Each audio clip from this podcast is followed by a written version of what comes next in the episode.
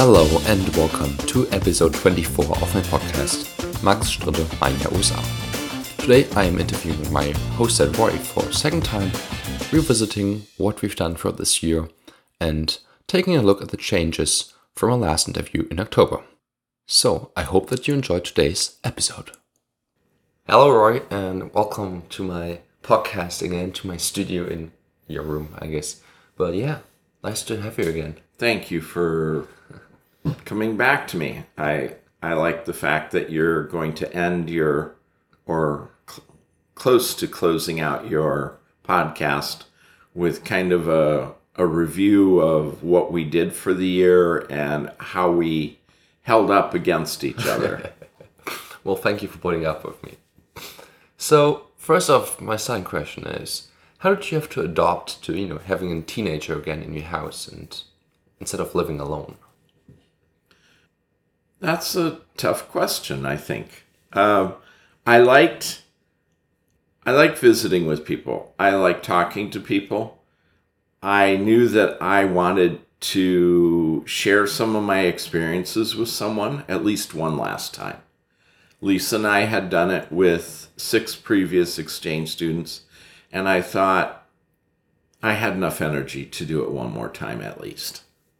Second, not an easy question, but right to the bat. What changed in your life throughout this year? learning to learning learning to live with a new person. I i needed to figure out how to handle being with someone that was definitely a different uh, routine than what i was used to. Uh, someone with a different attitude i should say. So that was part of it i wanted to share some experiences but I also wanted to see how much I had changed since my wife had died. And and then you also lost like three fourths of your income. Yes. Um, my uh, I had one major job and the job ended and it was because the fact that I couldn't handle it on my own without my wife and I knew it was coming and I knew it needed to change and so I was very I wasn't upset about losing the job. I just knew that I needed to move on, and that's what I had to do. And something similar happened with the very first exchange student I had. Uh, we had, I'd had a job for a number of years with a newspaper, and the newspaper uh, increased my workload so badly that I couldn't keep up anymore and I knew I needed to change something. And it also majorly affected my income at that time. So I find it ironic that uh, my first exchange student was there when I had kind of a major income change. And now you're here, and I've had another major income change. and then, what is going to change for you once I leave again in a couple days? I'm going to put my coffee cups back where they belong. um, other than that, um, I try to be very accommodating of people. And so there are some mornings, and I realize you're still a heavy sleeper, but there are some mornings where I will go downstairs and work because I don't want to disturb your sleep. And I think once you're gone, then I will get up and probably make breakfast right away in the morning and then go on with my day. So it's just one of the things that's the kind of person I am. And then tell me what changed from last interview that was back in October, how to think about to now in June. I've learned that I can live with someone and I can learn to live with someone who has a lot more energy and uh, and walks faster than me. And I've learned that uh, not to sweat, not to get upset or or mad about minor things because they are minor things. It, it's no big deal that my coffee cups are in a different location. Um, it's no big deal that um, you're using a fry pan. Sometimes it's way heavier than probably I should be handling. Um, um, you've also got me back in the habit of drinking coffee on a regular basis, which I did enjoy, but because Lisa didn't like coffee, I had gotten out of that habit. Did you notice a change in me throughout this time? You've learned to, you've grown. You had to, you had to fend for yourself. You had to make sure that you got to school, you got to your um, sports, you got to your events on your own. And you knew that I was not going to help you. And I thought you handled that very well because you were uh, 99% of the time did not need my help. And I appreciated the fact that you made yourself grow in that way to learn how to handle things in a foreign country uh, without necessarily the greatest number of people to help you out. I would say some of my previous exchange students probably had more help from classmates than you did. And then, on the other hand, what was the hardest part of hosting me for this year? I sleep less when people are around because I'm aware of the fact that people are here. And I try to be a good host and I try to work around other people, which sometimes I shouldn't. Sometimes I just need to do my thing and let them uh, just live with it. And for the most part, when I did do that, you handled it well. Then how much work and time does it take to, to host an exchange student? It is some work because I don't want to feel like I'm neglecting you. I want I want the exchange student to know that I am interested in them. I want to learn about them. I want to learn about their life and I want to participate in some things with them while they're here. My schedule is different than most people, and so that doesn't afford me as much time as, say, other host parents would do. I think we had the opportunity to get together and do some things, especially this last month uh, with the trip to South Dakota. And we were able to spend some time together. We were able to talk about things. Something I wonder is how do you com- compare to the other exchange students do you have? Do you all go for the same phases or something? There is a learning phase that every one of them went through. I think you handled the learning phase quickly. And I think you did very well in adapting, and your use of language was great. I think you were probably the most energetic of all my exchange students. And as far as learning to uh, adapt to the country and our ways of doing things, you handled it very quickly and very well. Um, I would say that as far as the the certain comparisons I would have are every exchange student I had was grateful to be here. And you are in the upper part of the people that were grateful to be here. You expressed yourself uh, very well. Probably one of my top two or three exchange students. And responsibility of keeping your room organized enough and keeping yourself clean, you're probably top two. I like the fact that you would help with dishes. I love the fact that you would cook. I think you were probably only one of two exchange students that really wanted to cook. You were definitely the most vocal of all my exchange students. But with that being said, I did enjoy your energy. What was your favorite memory of this year? I don't know if I had a favorite memory, but I do know you cooking for me was really great. I liked um, watching you cook with my friend Cindy Sue because I knew how much you like to cook. And I knew Thanksgiving was a big deal for us, and that I thought that you would appreciate the fact that you could get a chance to cook with a good friend of mine.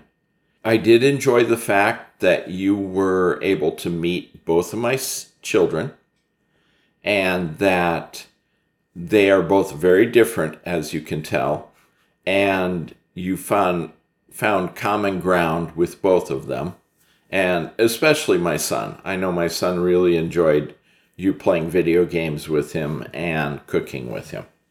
All right, now tell me. You know, you spoke about being. Tell me about the hydraulics, the, the whole hydraulic phase. well, at some point during the school year, you had realized how hydraulics worked and you were excited about it and you would tell me about it. And then whenever we started passing machinery that had hydraulics, you would say, hydraulics. And I thought that was funny. And uh, during part of our last trip, I made sure to point out machinery that was quite possibly using hydraulics if they were running, because you didn't necessarily want me to be disturbing you every single time we drove by a vehicle that could have hydraulics. So I just kept it to the bare minimum of when they were doing road work on the other side of the freeway mm-hmm. or if they were helping to build something somewhere. And then I would mention it to you. But otherwise, I let you get some sleep. yeah, you don't even notice how often hydraulics are used before you even notice them. And it's so amazing how. Okay, uh, that's kind of part of the joke. But you, you said you even thought about hydraulics when you watched watched a movie a couple days ago. Yes, there's a, a TV show that I enjoyed watching when it came out, and I bought the entire series, and it's called Smallville. And in part of one episode, uh, a person is about to get crushed by a garbage truck because he's inside of it as the hydraulics are working to uh, close in on the trash and compact it. And the hero runs up to the garbage truck and pulls the hoses that run the hydraulics and causing them to spray all over and stopping the hydraulics from completing their mission of crushing the uh, uh, unfortunate victim. And uh, so I immediately thought of you because of the fact that I knew you would watch it, watch that, and you would be excited about the hydraulics, um, and then you would be disappointed that the hero broke the hydraulics. oh yeah. So tell me, what places did you all take me to? We got to go to Maud, Texas uh, which is near Texarkana, which is Texas Arkansas border. We also went to Arkansas to see my son, and we took a trip up to Marquette, which I thought was great that I was able to pull you out of school and just on a moment's notice, you and I drove up there and we took care of it. Uh, despite the bad weather and despite the fact that I needed to get tires changed at the beginning of the trip after we realized that I didn't have much traction.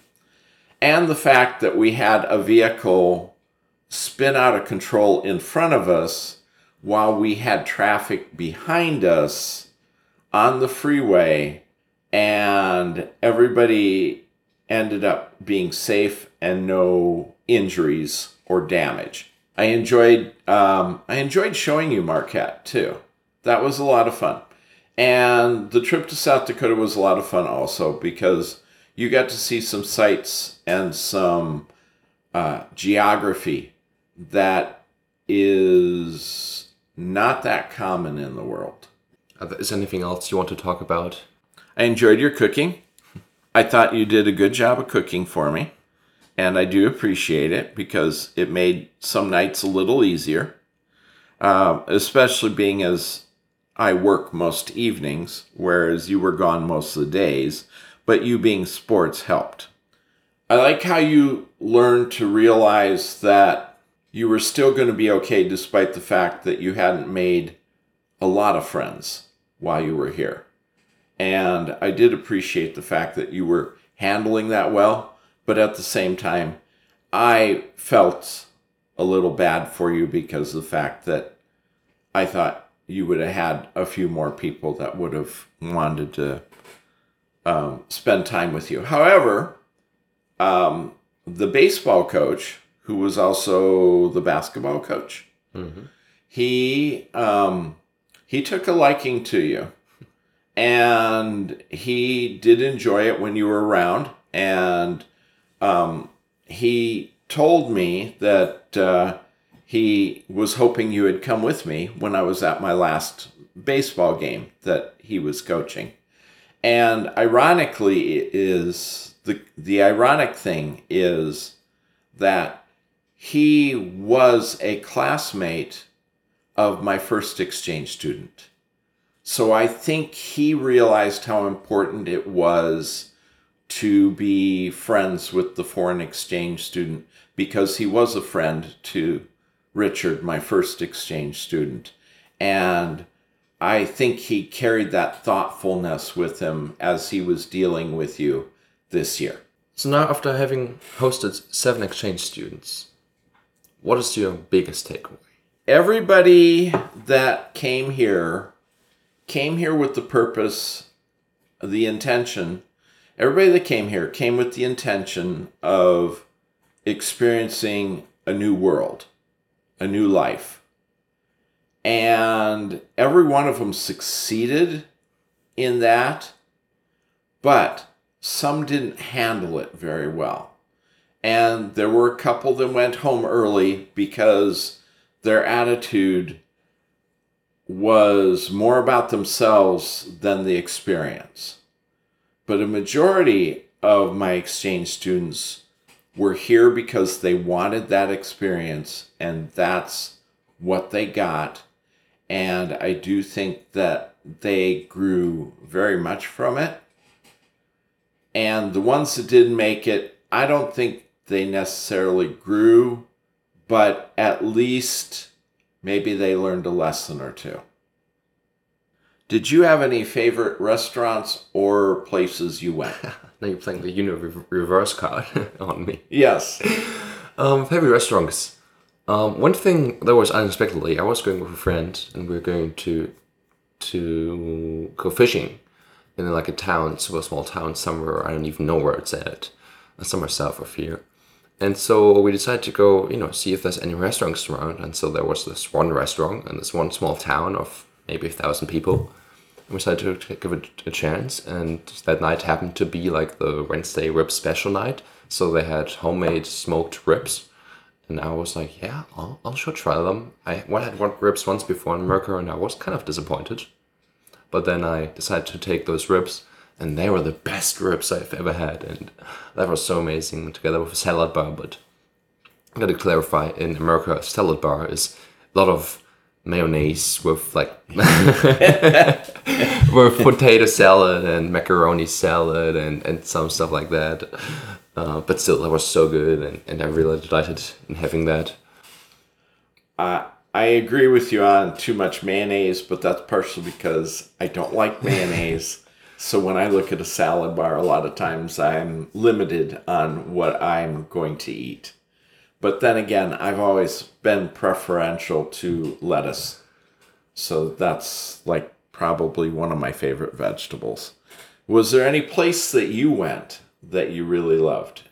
Oh, I loved Michigan because we were at like coal dock, which is where like the big ships came in and loaded all the coal and the iron ore that was mined up there, and that was such an amazing place because they're they're still one in use, but we went to an abandoned coal dock, and that was such a nice picture uh, that we took there, and um, it was snowing heavily, and so we had like a at least two foot of snow, one one to two foot of snow, Yes. and you know in Iowa we just didn't have hardly any snow this winter. In terms of Iowa standard, like we had two snowstorms where we had like a foot of snow or like 20, 30 centimeters, which I was impressed by that you have so much snow in such a short time, but it's nothing in comparison to what we up there. Yes. And we had to climb a large, very large uh, pile of snow to get those photos because Marquette, Michigan is known for getting so much snow in the wintertime that we actually had to traverse up what would have been a big hill of snow just to get up to the top of it. And then besides that, I just like being on road trips with you. We, we went to a couple of places like uh, Texas on a road trip, Arkansas on a road trip. We went to South Dakota and then um, Montana and Wyoming on a road trip. We went to Michigan. And like just being on the road and seeing all those places in the US was fantastic. And then I really enjoyed Texas uh, for Thanksgiving. Okay. Uh, and this is obviously a an easy question for you to answer. Which chocolate do you prefer? German. German chocolate. oh yeah. I think I mentioned in one podcast episode that my parents sent me some chocolate and then they sent me some more chocolate and some more chocolate. So I just had about 30 bars of good Lindt chocolate, like 78% dark, dark bittersweet chocolate. The only way to go, really. And you shared a couple of bars with me. Thank you. and it is smooth. It does taste good. I do agree with you. I, I will not dispute with you the fact that your German chocolate was definitely better than the American chocolate that we have. Yes, but I did get to enjoy some some American candy, and I would say that um, croissant brownies and Reese's peanut butter cups are of my favorite. Okay. Was there any soda that you liked at all? I'm not a big fan of soda. I drink it, but um, I just try to avoid soda when I'm super I- in my mind. Yeah, I don't drink. I don't drink soda, and and uh, yes, we do have a lot more sweetness in our foods, our drinks especially. Wrapping it up, I've got one final question, uh, which you kind of already, you know, took uh, up front. Are you going to host any other exchange students after me? And if not, did I ruin it for you? You did not ruin it for me, but I do not know. I do not plan to host another exchange student at the moment. I still have to wrap up the things.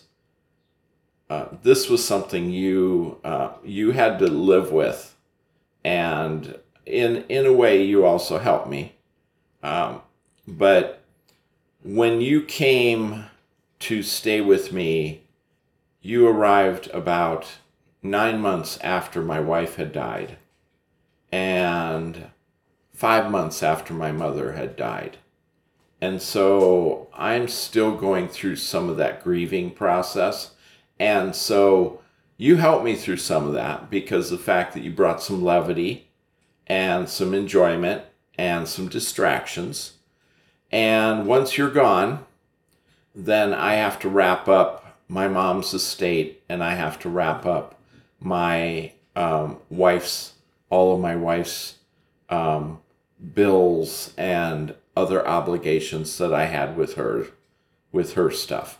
So I'm going to take some time for myself because, in addition to hosting you, I was also driving my sister in law to work for almost the entire time that you were here. And now that I am freed from that obligation, and now, and with your departure, then I will plan to get the last of my personal stuff out of the way so that I don't have to make any late payments on anything again. Do you have any last words in this podcast? Thank you for having me on. It was a it was a joy to host you. I'm glad you came and decided to stay with me because some people wanted to have two parents and you were okay with one. And I was okay with the fact that you wanted to stay with me. Well, the pleasure's on my side. Thank you so much for having me in, in those troubled times where I was afraid I wouldn't even have a host family. And, you know, thank you for giving me this, this year and being such a good host father, giving me all these opportunities and taking me places and just for being there sometimes too. So, my glad, greatest thanks. Glad we could share part of our lives with each other. And that wraps it up for me. Uh, thank you so much for being in my interview and being here the second time. You're the only one that I've invited a second time, but I thought, you know, you you almost a year ago is a different person than you now, and you know we've changed and I've changed, and yes. so I wanted to capture this moment. Or you were desperate. thank you very much. You're welcome. And as you might be able to tell, this is the end of this episode. Stay tuned for my next interview, and until then, have a good time.